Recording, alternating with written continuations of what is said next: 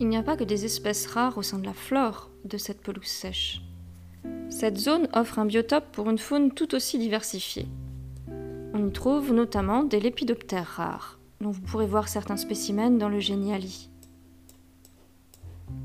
Les reptiles recensés sur la pelouse sèche sont l'orvet et le lézard des souches. Les végétaux présentant des adaptations au manque d'eau dépérissent au fil du temps et créent de l'humus. Ce cycle d'événements se répète. Des invertébrés trouvent refuge et nourriture sous les mousses et plantes herbacées. Ils commencent à travailler la première couche d'humus. En fonction de la capacité du sol à stocker l'eau, de son épaisseur et de sa composition, de nouvelles espèces végétales trouvent ainsi les conditions nécessaires pour pouvoir s'y installer. Le stade succédant à la pelouse calcaire sèche est caractérisé par l'invasion d'arbustes, comme l'églantier ou l'épine, et de jeunes arbres pionniers, comme le bouleau verruqueux ou le saule marceau.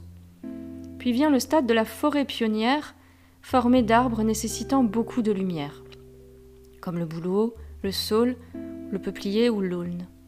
Ceux-ci offrent de l'ombre et modifient ainsi les conditions du sol. Les plantes thermophiles, héliophiles et xérophiles disparaissent progressivement et sont remplacées par des espèces tolérant un ombrage important.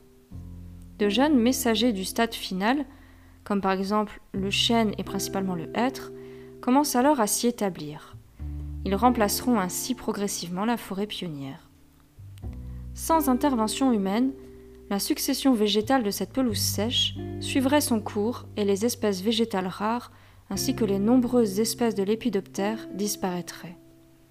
La réserve est donc dirigée pour inhiber l'invasion par des arbustes et de jeunes arbres pionniers et maintenir ainsi les conditions édaphiques afin de préserver les associations végétales typiques. L'exploitation extensive est le meilleur moyen de protéger une telle surface. Elle se fait par pâturage extensif au moyen de moutons. Un petit inconvénient de cette gestion écologique réside dans le piétinement de la végétation et l'abroutissement de certaines plantes rares. Ceci explique que, si le pâturage printanier a été trop intense, certaines plantes répertoriées n'apparaissent pas durant l'une ou l'autre des saisons.